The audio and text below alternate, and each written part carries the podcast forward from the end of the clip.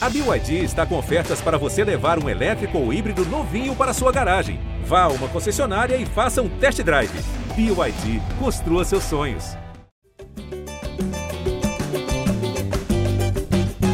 É Flamengo na área, começando mais um podcast dedicado a todo torcedor rubro-negro, edição 375, começando para repercutir mais uma derrota do Flamengo no Campeonato Brasileiro, a segunda seguida, dessa vez diante do Santos, novamente de virada. E eu sou o Jorge Natan, estarei junto com o Fred Gomes, nosso setorista, e com o Arthur Mullenberg, o nosso voz da torcida, aqui nesse feriado do dia 2 de novembro, ao vivo. Quem está com a gente no GE, no YouTube, no TikTok, na Twitch e também quem nos escuta aí depois em todos os agregadores. Vou começar com o Fred Gomes. Fred, seja bem-vindo mais uma vez, meu amigo. É, segunda derrota seguida, né, do Flamengo com o Tite, depois de duas, duas vitórias em sequência, é, que geraram certa empolgação né, no torcedor rubro-negro. A galera começou a vislumbrar alguns objetivos, só que pareceu que aquelas duas vitórias foram mais um. Me engana que eu gosto, né? Torcedor e os analistas acho que estavam querendo mais se enganar do que outra coisa, porque nos dois jogos seguintes o Flamengo mostrou diversas fragilidades e acabou sendo derrotado duas vezes. Agora, pelo Santos, que luta contra o rebaixamento, Fred Gomes, surpreendeu esse resultado? Fala, Natan, boa tarde, boa tarde, Arthurzão. Ah, claro que surpreendeu, né? O, o, Santos vinha muito mal, muito mal, assim, pô, tomou de 7 a 1 do Internacional aí há pouco tempo. Todo mundo falando da é, real chance de rebaixamento do Santos e o Flamengo faz um primeiro tempo que já não era grande coisa, a verdade é essa, enquanto estava com 11 contra 11. Era melhor, sim. Tomou um gol quando era melhor, mas leva um gol, é, 1 a 1 gol do Nonato já com um erro ali de marcação. O Gerson subiu com três ali. E depois a expulsão do Gerson é fundamental para a derrota. Você pode discutir, o Paulo César é, falou que foi exagerada a expulsão, também acho que foi exagerada, mas o Gerson como uma das lideranças técnicas desse Flamengo, como um dos jogadores que vem jogando bem com o Tite, vinha bem recentemente, tanto que foi convocado para a seleção. Ele não pode entrar daquele jeito, não pode. Ele não fez alavanca, ele não largou, mas ele chegou firme. E a partir dali, o jogo, o Flamengo mostrou uma falta de criatividade impressionante, impressionante. E assim, é óbvio que a torcida do Flamengo está super desanimada, aconteceu tudo que a torcida do Flamengo queria, é, o Botafogo tropeçando direto aí, o Flamengo poderia. Se o Flamengo ganha do Grêmio e ganha do Santos, tinha baixado essa distância para o Botafogo para três pontos. Agora continua em nove, com o Palmeiras aí tornando-se um, um risco aí, tornando-se um grande candidato para disputar com o Botafogo, o Flamengo ainda muito longe. Então, realmente o resultado muito ruim e há muito que se lamentar. Isso aí, Fred Gomes. Há muito que se lamentar e Arthur Mullenberg está aqui para fazer às vezes, né, fazer, emitir a voz do torcedor para os lamentos, Arthur, que eu tenho certeza que você tem muitos. É... Me surpreende muito que o Flamengo tenha perdido dois jogos seguidos.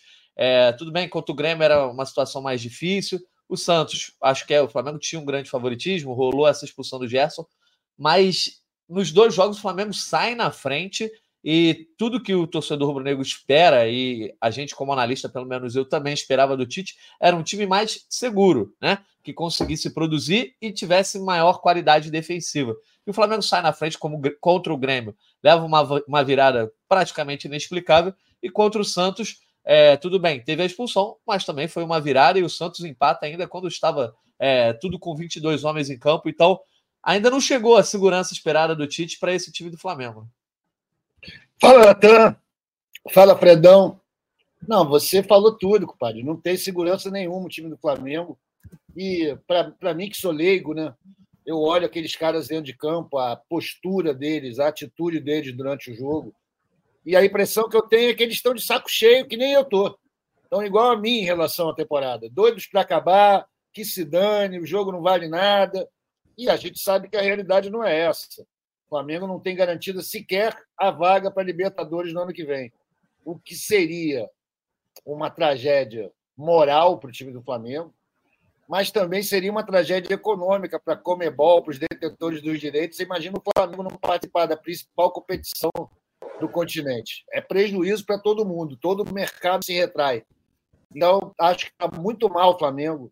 E eu acho que incrível que a gente não tinha conseguido ainda perder duas seguidas. O Flamengo andou brincando, namorando com essa sequência de derrotas durante o campeonato todo. Aliás, o ano inteiro, né? O ano inteiro a gente tem sido marcado por instabilidade emocional, o time fazer o primeiro gol e depois não conseguir segurar o resultado. E a expulsão do Gerson é o símbolo disso, cara. Ele tem feito isso desde janeiro. Desde o primeiro jogo da temporada, o Gerson tem pisado na bola. Infelizmente, eu acho que há certos hábitos que ele adquiriu lá em Xerém, na sua formação, são muito difíceis de abandonar. E acho que um pouco de displicência, um pouco de autossuficiência aparece no momento errado e ele acaba sendo punido. Pô, toda hora o cara entra violento nos colegas, meu irmão, entra errado. Eu não acho que ele seja um cara maldoso, então isso é displicência. Mas ele é apenas o símbolo. Acho que o time todo tem mostrado muito pouca falta de muita falta de vontade, pouca disposição, saco cheio. Todo mundo saco cheio no Flamengo. Torcida, time. É uma vergonha. E acho que fica mal pra caramba pro Tite, né? essa falta de segurança que ele não conseguiu colocar numa equipe que tá pior do que quando ele tava, não, não tinha chegado. Está no mesmo nível de São Paulo. Isso é péssimo para o Tite. Mas quem está pior na fita, eu acho que é a diretoria do Flamengo, cara. Porque quando você fala assim, pô, o time teve um faturamento em 10 meses de um bilhão de reais. É muito mais dinheiro que todos os outros. A gente está agora em sexto ou em sétimo no Campeonato Brasileiro. Só pode dizer que pô, tem um erro de gestão aí muito grave, que se estende a todos os campos, inclusive do futebol. É, tá lembrando aquele ano que na última rodada o Flamengo consegue terminar entre os seis e, e comemora como se fosse um título, né? Bateu aquela vergonha 2017. ali. 2017, exatamente. E se terminar no G4, né? Quero ver como é que vai ser a reação desse time aí que perdeu todos os títulos que disputou em 2023. É, só para dar as boas-vindas à galera que está com a gente ao vivo, né? Pode chegar aqui no chat, manda seu comentário, manda sua pergunta, sua cornetada. Dá aquele like também aqui, quem está acompanhando a gente no YouTube, para que essa live chegue para mais gente aí, mais gente acompanhe nosso podcast nesse feriado. Boas-vindas ao Marcos Bianchi, Tripa Seca, Tiago Delgado, Carlos Alberto Vivas, César Lemos, Edinaldo de Carvalho, Cadu Santos, uh, Mário Lima, Eduardo Lavinas e a galera vai chegando aqui conosco, Matheus de Melo Silva também. Fred Gomes, nesse podcast 375, a gente já está no mês de novembro, aí, penúltimo mês da temporada, né? E o Flamengo continua é, cometendo os mesmos erros lá de fevereiro, quando estava com o Vitor Pereira, já está no terceiro treinador. Eu acho que entre os muitos erros técnicos e táticos que a gente pode enxergar, chama muito a atenção também a, a falta de é, força para conseguir superar a adversidade. O Flamengo, quando está no momento de adversidade ao longo da temporada, não conseguiu mostrar poder de reação e foi o que aconteceu ontem com a expulsão do Gerson. Houve lampejos ali em determinados momentos, né, depois da expulsão, mas no geral, o segundo tempo, o Flamengo pouquíssimo produziu e jogadores que entraram, de, de, dos quais se espera algum gesto técnico que possa botar a bola debaixo do braço, tirar da cartola, continuam indo muito mal. Gabigol, a gente cita de novo, e até o Bruno Henrique, né, que depois do jogo contra o Grêmio foi muito mal, ontem também apareceu muito mal. Então, assim, é, o elenco tão estrelado, tão bom tecnicamente, de tanta qualidade, não está conseguindo superar as próprias adversidades dentro de campo. Verdade, assim, é, você citou muito bem. É, eu estava escrevendo, estou até aqui terminando um material sobre uma das poucas coisas positivas que teve ontem. Foi o gol sem do Pedro. Sei que para a torcida não tem a menor importância no momento, mas para ele tem.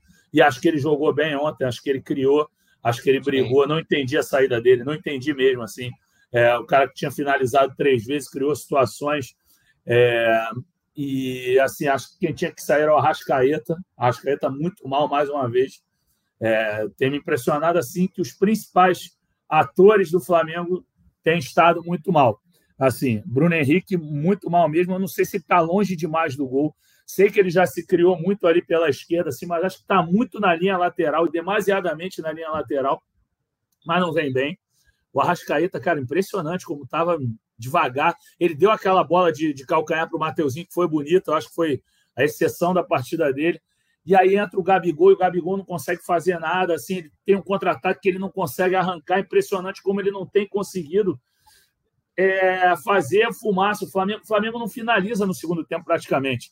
Assim, impressionante como o Flamengo não tentou nenhum abafa. E aí eu acho mais um erro da saída do Pedro. O cara é alto. Tá lá para brigar a bola pela, pela bola aérea ali para fazer o pivô. Flamengo já estava sem saída. Dá o bicão na frente e vê o que, que vai acontecer.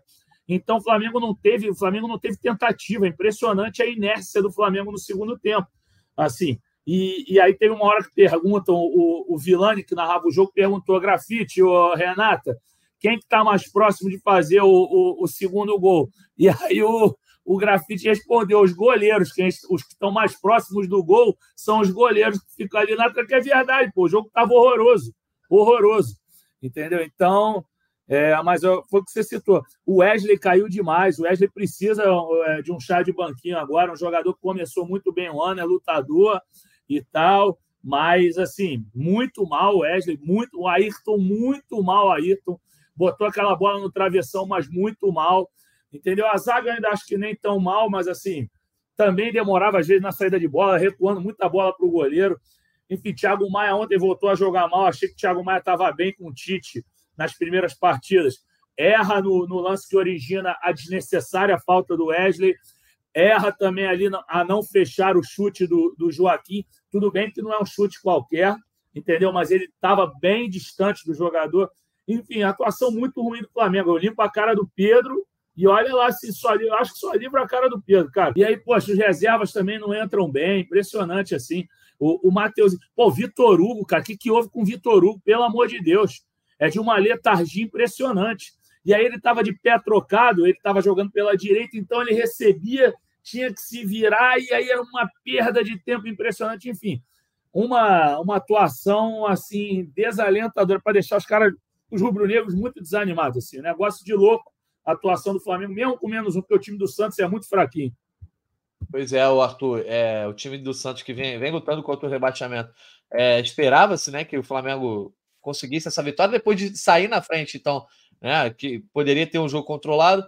É, um lance de bola parada, uma falta né, originada no passe errado do Thiago Maia, enfim, é, alguns erros muito ali na saída de bola acabaram gerando esse gol do Santos e a expulsão do Gerson, obviamente, que atrapalha a gente fazer uma análise maior, né? De dizer ah, a evolução do time do Tite ou não, a não evolução do time do Tite, porque jogou a maior parte do tempo com 10 jogadores.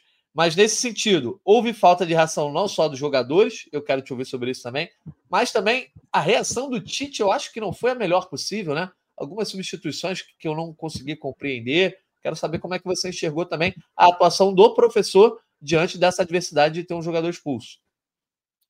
Natan, eu já comecei meio descontente com a escalação, né? Porque eu achei que não estava bom aquilo ali. Porque tem, tinha vários desafetos meus e principalmente essa questão do Gerson como segundo volante. Está óbvio, está cristalino, qualquer um pode enxergar isso, que não funciona mais. Ele não tem conseguido jogar bem ali. Aí você pensa, pô, por que, ele não bota o Vitor Hugo? Tá perseguindo o rapaz. Aí entra o Vitor Hugo, tu vê como é que o Vitor Hugo tá. Então eu acabo no final, cara. Será que o Tite tem muito o que fazer com esse elenco? Esse elenco está muito acomodado, muito. É evidente isso. Essa política da, da diretoria em promover renovações. Não é possível o cara renovar por cinco anos, já ah, jogar mais 40 minutos aqui, eu tenho garantido para o ano que vem eu acho que o objetivo deixou de ser vitória para esses caras. Eles só querem se manter ali no melhor emprego do Brasil, né? melhor clube para se trabalhar. Mas não estão entregando nada. E eu vejo falta de disposição, eu vejo falta de entrega, eu vejo pouco saco. Pessoas sem, sem vontade de ganhar os jogos. Aí é muito difícil você também ficar num jogador ou no outro. Eu acho que isso permeia todo o elenco. É um clima que está ali. E que o Tite, até agora, não soube reverter. Temos sorte daquelas duas primeiras partidas ganhar, porra, do Vasco e do Cruzeiro, galera, duas babas. Mas, porra, o Santos é outra baba, tava tomando de sete semana passada. E o Flamengo não consegue, não consegue se impor diante desses caras, porque os caras estavam com muito mais vontade em campo, isso era evidente. A vontade de jogar, a vontade de ir para cima, a, a água batendo na bunda que faz com que os caras se mexam. O Flamengo está ali numa paz maceira, capaz da gente jogar Sul-Americana, cara, desse jeito. Que vai ser vergonhoso, que vai ser muito vergonhoso. Né? E a gente sabe que é um ano de política no Flamengo, os caras vão segurar o Tite o máximo possível, enquanto o Tite aguentar. Se o Tite também daqui a pouco começar a ver que esses jogadores aí com esse elenco, esse elenco acomodado, não vai entregar, ele pede boné e vai embora, irmão. Vai saber lá. O cara tem um nome a zelar. Enfim, estamos numa situação muito ruim, um fim de temporada melancólico. O Flamengo podia abrir mão logo de tudo se tivesse já garantido no G4, mas não está, né? Tem que correr atrás e vai ser dramático os próximos oito jogos. Essa que é a minha previsão. A gente vai sofrer para conseguir ficar entre os quatro. Se é que a gente vai conseguir. É, a gente vai trazer aqui a tabela daqui a pouco, né? E também essa sequência do Flamengo na reta final, que não é nada fácil, né? Eu, disse que é momento de pé no chão, mas depois a gente entra nesse debate.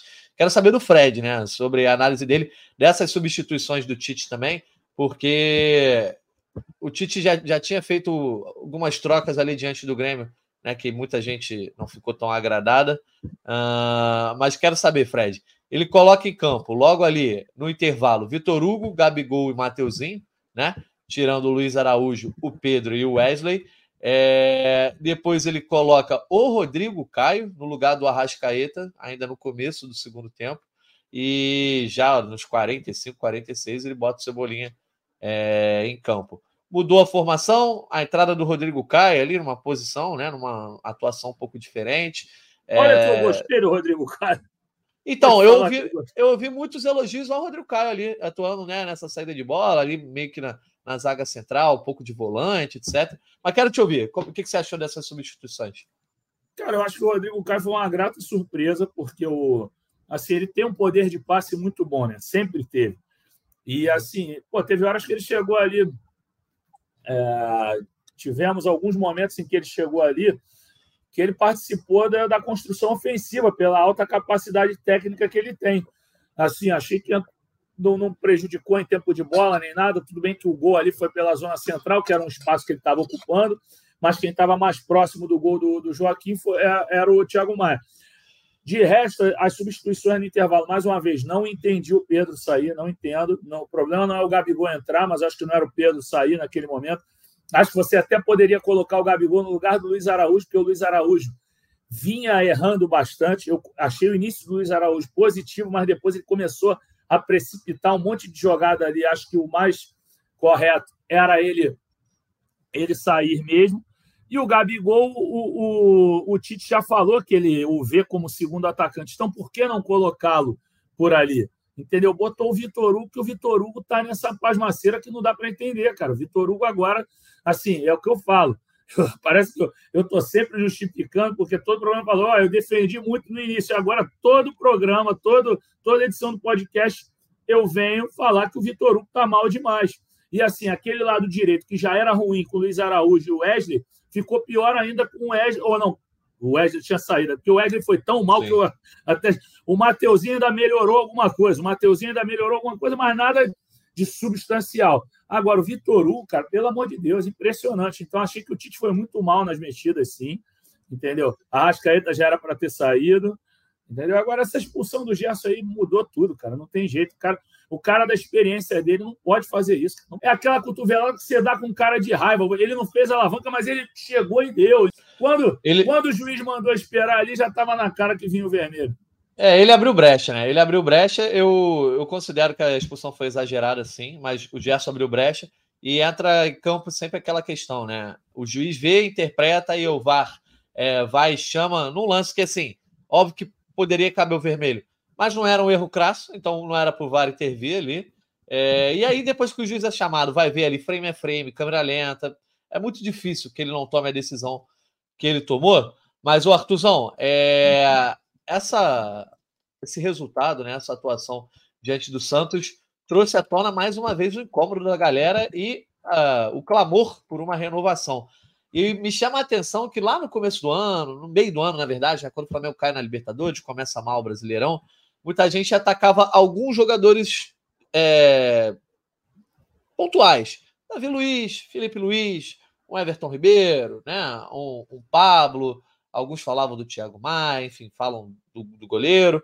Mas agora é, a galera está mostrando um grande incômodo e já está meio que dizendo que, se for necessário, pode abrir mão até dos caras que foram mais estrelas do Flamengo desde 2019. Arrascaeta, Bruno Henrique e Gabigol. Por exemplo, vou trazer os comentários aqui. Tripa seca, esse elenco já deu, tem que reformular 80% desse, desses bagres. Carlos Alberto, Acredito que o melhor movimento agora seria construir um novo time e descartar todos os jogadores atuais, que já perderam a paixão pelo Flamengo e estão ali somente por dinheiro. Mário Lima, esse Flamengo não engana mais ninguém, vai ficar gastando milhões com medalhões. GG, o erro do Flamengo é quando tem os três cones em campo: Gabigol, Arrascaeta e Bruno Henrique. Os caras não correm para ninguém. Uh, Cadu Santos, somos os pobres meninos ricos, falta vontade. Sabe aquele caramelo gordo que tem na casa da nossa avó, que nem late mais, só quer sossego? Esse é o retrato do nosso elenco. Alain Morim, tem que, tem que ter uma renovação de 80%, 90% do elenco. O Eduardo Lavinas ainda sobrou para o Fred Gomes. Boa tarde, meus amigos. Ouso dizer que depois de ontem o Fred Gomes está mais em forma que o Gabigol.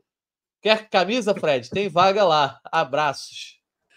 É, eu, eu, eu realmente, questão de forma, não dá para substituir o Gabigol, não, porque eu sou muito ruim de bola, galera. Como eu sempre fui um cara querido nos meus grupos de amizade, eu até era artilheiro porque eu era amigo do melhor do time. O cara fala, Fred, fica lá na banheira, que é só você empurrar. Deixa que eu driblo o time todo e você faz. Mas o problema agora é a lesão, né, Fred? Lesão de craque, um joelho, né?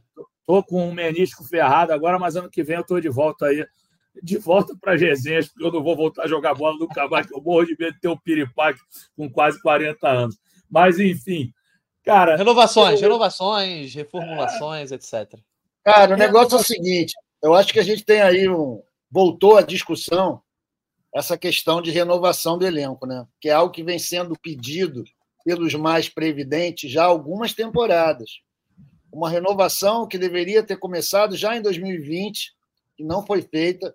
O Flamengo e a torcida do Flamengo tem responsabilidade nisso. Ele pode ser acusado de amar demais, né? De ficar tão admirado dos jogadores que conquistaram tudo em 2019 e que tem dificuldade de encarar uma relação profissional. Então a gente está sempre querendo que fiquem os mesmos. Isso tudo para torcedor, tudo bem, cara, o torcedor se apaixonar. Mas comissão técnica e gestão do clube não pode entrar nessa. Tem que saber renovar. Tá aí todo mundo, todos os grandes técnicos falam isso. Você não consegue ganhar seguidamente com o mesmo grupo. Não tem como motivar os caras. Nem dinheiro motiva. Então, tem que fazer renovação. A gente não fez. E agora a gente certamente vai ter uma, uma, um rompimento traumático com várias dessas estrelas que estão no coração da gente, de 19. Oh, meu Deus, mas o cara fez isso, fez aquilo. Então, infelizmente, por erro de gestão, por não saber escalonar essa, essa mudança, essa renovação ao longo do período, ela vai ter que ser feita bruscamente. Já estão até falando em barca. Quer dizer, é um negócio que a gente pensou que estava acabado já no Flamengo, né? Isso denota uma gestão confusa, mal planejada, que você precisa mandar embora 80% do, do elenco. Agora isso vai talvez voltar à tona no Flamengo, porque a gente tem um monte de jogadores bons, ainda com muita lenha para queimar, mas que estão completamente desmotivados. O time do Flamengo está muito acomodado, muito acomodado. A torcida apaixonada pelos seus jogadores não faz força para que eles vão embora. Tem uma grande turma que quer que fique Gabigol há cinco anos, renova todo mundo por dez. Felipe Luiz, que não joga não sei quantos meses. É um exemplo disso. É complicado mesmo. Futebol é complicado, cara. É fácil de ver, é fácil de jogar, mas administrar demanda técnica, demanda conhecimento, que eu acho que tem faltado muito lá na direção do Flamengo. Vai demais. Tem ido tudo na sorte, não acontece sorte. Não é toda vez que vão fazer a janela como 19. Dessa vez a gente está ferrado. E tem vários jogadores aí que não dão mais no Flamengo, não cabem mais. Não quero dizer nomes aqui, porque é uma, cada um tem sua opinião pessoal, mas a gente vê pelos resultados que esse time, ainda base de 2019, não está funcionando. A gente precisa se renovar, galera. Precisa mesmo. Já passou da hora. Senão, 24 vai ser ainda pior que 23. Fred Gomes. Não, levanta a bola aí, pô. Eu ouvi o Arthurzão aí, mas é, me dá um. Não, eu queria, não, sobre Achei renovação. Você queria falar sobre as, as reformulações. Não, é porque você tinha me falado. É que eu acho que eu dar opinião em cima disso é complicado, assim, porque é, o que, que eu acho? Eu, eu, por exemplo, eu não acho que tem que sair mandando todo mundo embora, que nem acho que foi o Tripaceira que falou, está sempre conosco aí. Eu não acho que, que tenha que mandar todo mundo embora de jeito nenhum, não. Acho que tem muita gente aí que você pode aproveitar e você está com um treinador bom aí. O problema do Flamengo, assim, eu, eu, eu acho que, por exemplo, no jogo contra o Grêmio, que o Flamengo tinha um jogo controlado, foi desconcentração. Ontem eu vejo desconcentração também, vejo displicência, como disse o Arthur. Você não pode dar uma cotovelada daquela e ficar incólume, entendeu? Você chegar e parir. Porra, não é assim, cara, entendeu? Então parece que o cara não tá ligado, ele não tá entendendo a, a, o tamanho da, da M que ele tá fazendo. Entendeu? Porque era um cara que era. Olha como é que o Flamengo vai para pegar o Fortaleza agora, sem o Bruno Henrique, sem o Gerson. E assim, é, o, o, Gerson, a gente falou que foi um pouco exagerada. A expulsão do Bruno Henrique também, o juiz estava de brincadeira, né? Com todo respeito. Pô, não precisava Eu de. Eu achei exagero também. Entendeu? O amarelo é um absurdo. O amarelo é um absurdo. Ele tomou uma caneta e fez uma falta. Não tem nada, o jogo acabado. Aí o Bruno Henrique foi infantil de chegar e encostar o peito nele, mas não foi aquela peitada. Mas o Bruno Henrique já veio com aquela cara daquele jeito e depois deu uma. Mas, porra, você tirar um atacante do Flamengo próximo jogo, tudo bem que o Bruno Henrique não tá jogando nada nos últimos jogos, mas você tirar por causa de uma faltinha daquela, entendeu? Então achei o juiz bem exagerado nesse caso. Mas questão de renovação, cara, eu acho que tem que ser. Você, tem um treinador, um grande treinador aí, eu acho que a grande renovação é você trazer grandes jogadores para tirar esses caras da zona de conforto, para você ter um substituto para o Arrascaeta, porque ontem o Arrascaeta não jogou nada e os substitutos dele também não jogaram nada. Então o Flamengo não tem um meio, um fio condutor que leve o time para frente. O Lohan agora está com o time sub-17 da seleção brasileira, tá, mas tem que começar a botar esse moleque para jogar, entendeu? Meia que carrega a bola, que chuta no gol, entendeu? O Vitor Hugo não está fazendo isso. O Vitor Hugo está segurando bola, tá, tá rodopiando, tá enceradeira, entendeu? Então o Flamengo está precisando de cara que vá lá dentro. E tem que trazer para o ano que vem, tem que trazer Claudinho, tem que trazer De La Cruz. Acho que o Flamengo já mirou uns ótimos nomes. Agora tem que botar o, o, dinheiro na mesa e trazer esses caras. Tem que trazer bastante jogador. Não acho que tem que mandar embora um monte, não. Acho que tem que trazer um monte. Um monte de jogador qualificado. Trazer uns seis, sete jogadores para serem titulares e os da grande geração vão conseguir permanecer ou não no time. Eles vão ter que lutar. Esses caras têm que sair da zona de conforto. Eles vão ter que ser incomodados, estimulados a lutarem por uma vaga no time. Eu penso isso também. Eu penso que você tem que ter um. Num primeiro momento, né? Até pelo que esses caras ganharam, e segundo que a gente tem que lembrar que há um ano eles estavam sendo campeões da Libertadores ali. Sim. É óbvio que não dá para viver de passado, de museu, mas os caras têm a qualidade e todo mundo pode ter uma temporada ruim. A gente vê isso também nos grandes clubes da Europa. Então, acho que a gente tem que ir devagar com a dor. Não sou também desse que tem que mandar todo mundo embora, mas você tem que trazer concorrência e tem que ter menos melindre de colocar esses caras no banco. Eu acho que isso talvez seja uma evolução dessa temporada já. Já viu o Everton Ribeiro mais no banco? já viu o Gabigol um pouco mais no banco, o próprio Pedro, enfim. Acho que isso tem que, tem que constar. E a gente ouve até algumas críticas. Ah, vocês endossam aí a renovação do Gabigol, do Bruno Henrique. Às vezes não fica tão claro assim, cada um é, é responsável por sua opinião, mas falando de mim, a galera que às vezes, ah, você é a favor da renovação. Eu sou a favor da renovação do Bruno Henrique, sim, mas eu, eu sou a favor de uma negociação menos entregue, né? Acho que você é, entregou demais de repente você tinha que ir mais com calma nessa renovação com o Bruno Henrique, mas sempre fui a favor da renovação do Bruno Henrique, aposentar no Flamengo, sim. E o Gabigol também, eu, eu, eu acho que a forma como foi a renovação nesse momento e o, o tempo de contrato que foi dado, talvez não tenha sido tão preciso. Né? Poderia ser assunto para o ano que vem, mas eu ainda acho que o Gabigol tem espaço no Flamengo. Mas enfim, isso a gente pode fazer vários podcasts aí na reta final do ano. É, só pedindo para a galera continuar dando like aqui para a gente aparecer para mais gente aí no YouTube. É, sobre renovação, Fred e Arthur, o Tite não quis falar muito sobre essa questão do ano que vem, né? A reformação. Ah, não posso olhar muito para o ano que vem porque temos um objetivo a ser alcançado nesse ano. E, de fato, é um objetivo que não está muito simples aí para o Flamengo alcançar, não. É, a gente até brincou sempre aqui nas últimas edições do GE Flamengo, né? O Arthur e o Fred sempre foram do, do time dos mais otimistas, eu sempre fui do time, não dos pessimistas, mas talvez do, dos menos otimistas, né? É, com relação à disputa do título. Eu devo dizer que eu estava errado no sentido de que eu achei que o Botafogo ia ter uma campanha mais linear e não ia dar brechas. E achei que o Flamengo ia ter uma sequência e o Botafogo não ia ter os tropeços. Tá acontecendo o contrário. O Botafogo tá tropeçando, mas o Flamengo não conseguiu os resultados. Mas o fato é, faltando aí é, sete rodadas para o fim do campeonato, né? Para o Flamengo, oito no caso. São nove pontos de diferença aí para o Botafogo basicamente impossível, né? A gente, ou quase impossível, matematicamente ainda tem chance, mas muito difícil. Só que o Flamengo, e aí eu acho que toda a torcida e a gente também aqui no Dia Flamengo tem que ser um pouco mais pé no chão, porque a coisa tá difícil pra caramba na Copa Libertadores. O Flamengo tá em sexto lugar, óbvio, com um jogo a menos do que a galera que tá ali no G4, mas tem 50 pontos. É, dois a menos que o Bragantino, que aí sim o Bragantino tem um, um jogo a menos que o Flamengo em um confronto direto. O Atlético Mineiro chegou no G4 agora com 52, Grêmio com 53 e o Palmeiras já abrindo uma distância com 56. Olhando para baixo, no G6 já fora do G6, no cangote do Flamengo, Atlético Paranaense com 49 em 31 jogos. Então, Arthur, o fato é, a gente estava falando de título, essa coisa, né? Será que dá? Será que dá?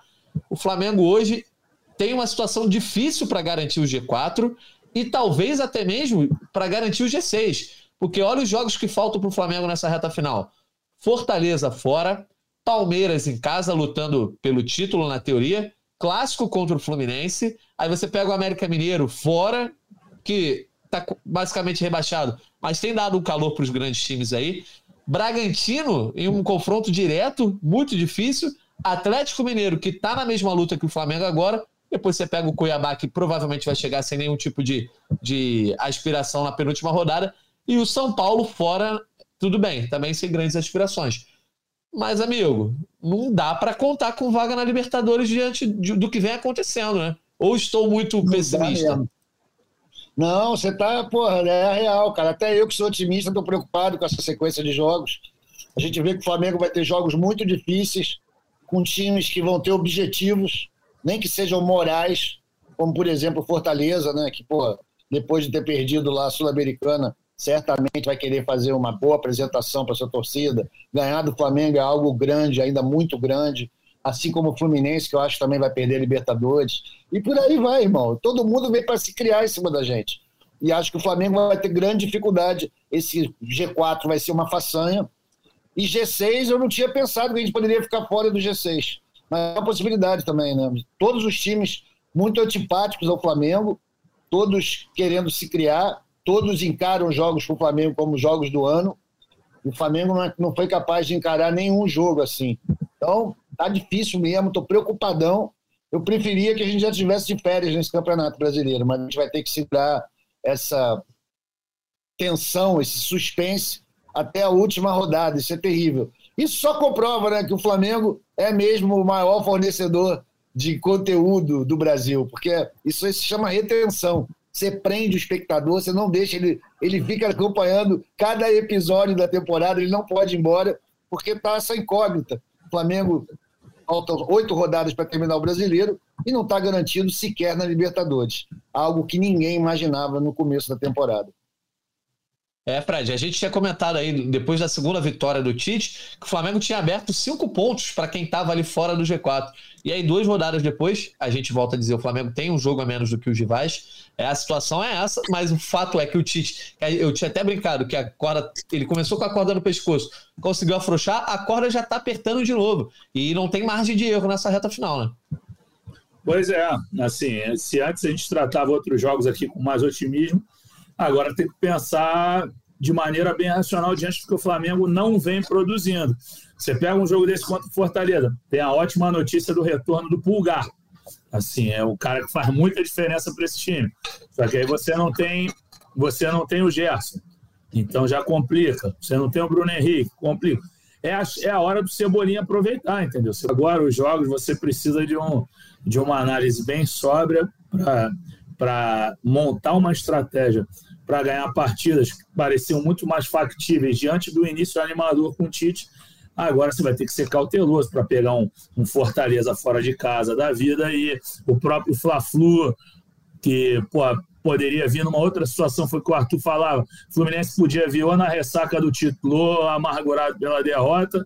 É, agora, independentemente da situação do Fluminense, o problema é o Flamengo, não é o Fluminense. É o Flamengo que não ganha. Entendeu? É, o, é um, um jogo da semana que vem contra o Palmeiras, que o Flamengo tinha tudo para fazer como uma das decisões do ano. Não se sabe como é que vai ser agora. Porque se você pensar na tabela agora aqui, você olha para o próximo jogo do Palmeiras. Flamengo Fortaleza. Mas o Palmeiras pega o Atlético Paranaense em casa. Grande tendência a vencer, né? Só que como esse campeonato é maluco, a gente não sabe. Enfim, agora é, o Tite vai ter que juntar os cacos mesmo e fazer um planejamento bem eu diria, pragmático, independentemente de jogar bem ou não, o Flamengo tem que garantir essa vaga na Libertadores, que está perigosíssimo mesmo. Você vê ali aquele G6 ali muito equilibrado, ele vai ter que, vai ter que buscar ali um futebol se não convincente, pelo menos seguro para ganhar aí umas, sei lá, faltam oito partidas para Flamengo, que ganhe cinco, seis. Se ganhar cinco, tá dentro, entendeu? Então, para quem pensava em ganhar as 10 das 12 do Tite, fala, Arthur. Não, assim, tipo, o que tá rolando agora é um pouco daquele negócio do, do, tubarão no mar, né? Quando sente o sangue pingando. O Flamengo entrou sangrando nesse mar agora. E todos esses clubes que a gente vai jogar agora, mesmo os que já estão sem nenhuma pretensão, eles, porra, quem que não quer machucar o Flamengo, irmão? Quem que não quer ganhar do elenco mais caro do país? Quem que não quer derrotar o Tite? Então a gente se torna uma, uma um prêmio, um troféu. E o Flamengo está sangrando no mar, os tubarão estão chegando. Essa que é a realidade.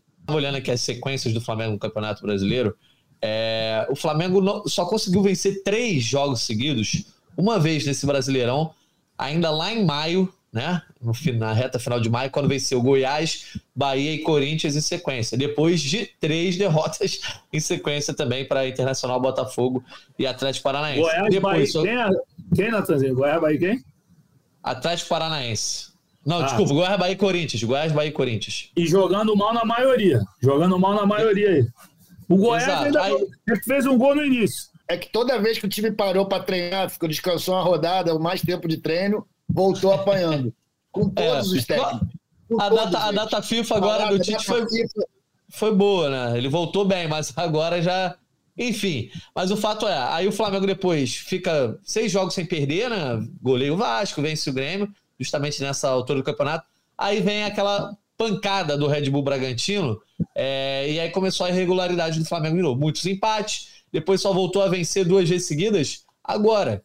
Né? Ele vence o Fortaleza e o Santos lá, é, depois dessa goleada do, diante do Bragantino, e só volta a vencer duas seguidas agora, contra o Vasco e contra o Cruzeiro. Então, não sei se vai ser tão fácil para o Flamengo conseguir uma, uma sequência de três vitórias aí. Seria algo inédito uma sequência de quatro vitórias. Então, mostra o quanto essa campanha vem sendo irregular e quanto esse time não é confiável nesse momento. Verdade. Não, eu, Cara, hoje, olha só, eu vou, te ser, eu vou te ser sincero, Nath, hoje a gente só está repetindo. Lamentável, desgraça.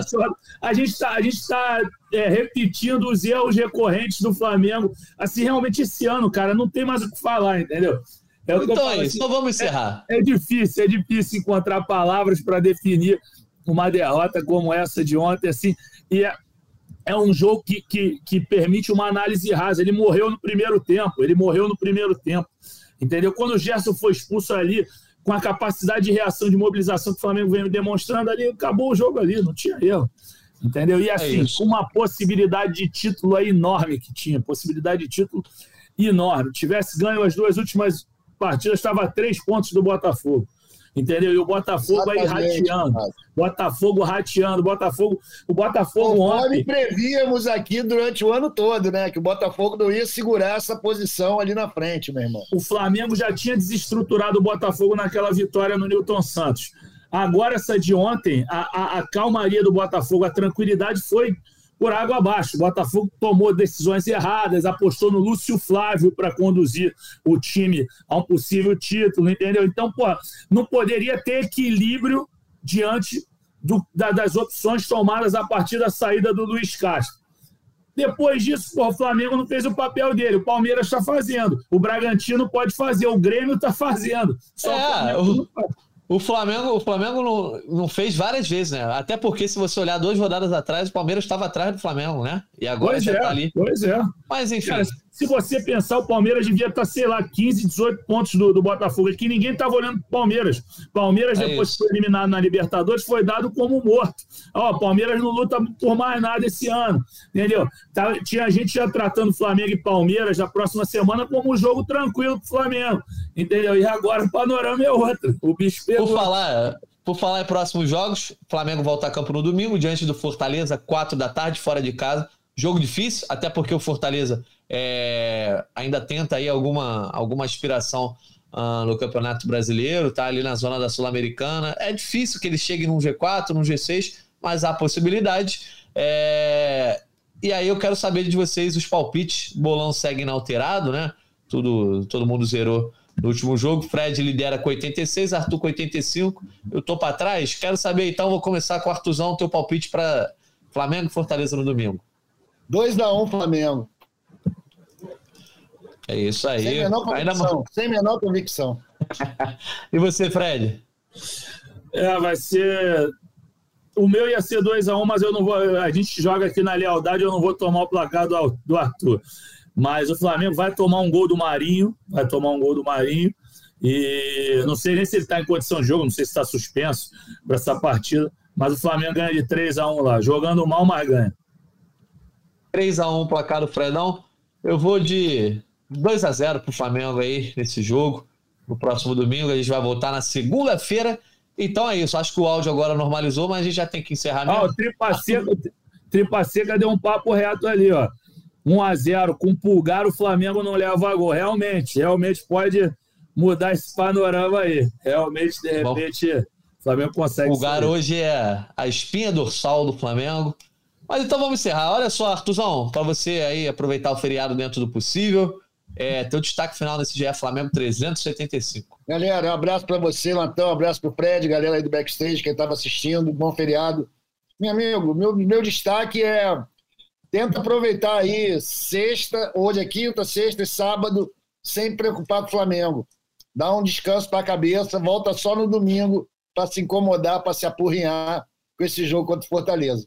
Acho que o ano vai ser, final do ano vai ser terrível para todos nós, torcedores rubro-negros, mas a gente não tem saída, a gente não vai mudar de time, né? Então, cabeça fresca, tenta dar uma descansada, ler um livro, sai um pouco do futebol, ri um pouco do Botafogo, pelo menos isso, né, cara? É o mínimo que a gente pode fazer, talvez o máximo.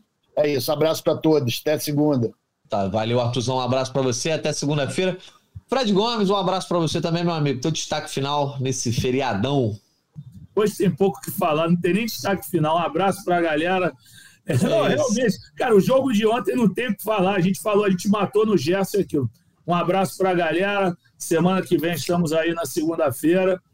E é isso, não tem destaque final, não. Um abraço para todo mundo. Abraço para o Johan, que eu encontrei aqui no, no metrô da Cantagala aqui em Copa. Eu perguntei se é Johan por causa do Johan Cruyff. Ele não, por causa de Johan Sebastian Bach. Então o cara é chique. Pelo que menos isso. tem nome aí, um nome clássico de um grande, é, de uma grande figura do, do mundo aí. Enfim, mas é isso. Um grande abraço para ele e não tem Boa. destaque final. Só um abraço para o Xará do Bar. Boa, vou deixar um abraço para o Guga Alves também, que ontem a gente trocou uma ideia lá, né, sobre o jogo, né? Eu falei para ele que eu, pô, as alterações do Tite eu nem consegui pescar muito o que, que o Tite tinha feito. Ele deu a opinião dele ali, né, sobre como ele despovoou a criação do Flamengo. Um abraço para o Guga Alves. Um abraço para todo mundo que nos acompanhou ao vivo aqui no GE Flamengo 375, no TikTok, na Twitch, no YouTube. Segunda-feira a gente está de volta para falar de Flamengo e Fortaleza no domingo. É isso, galera. Um abraço e até a próxima. Petkovic para falta, cobrança!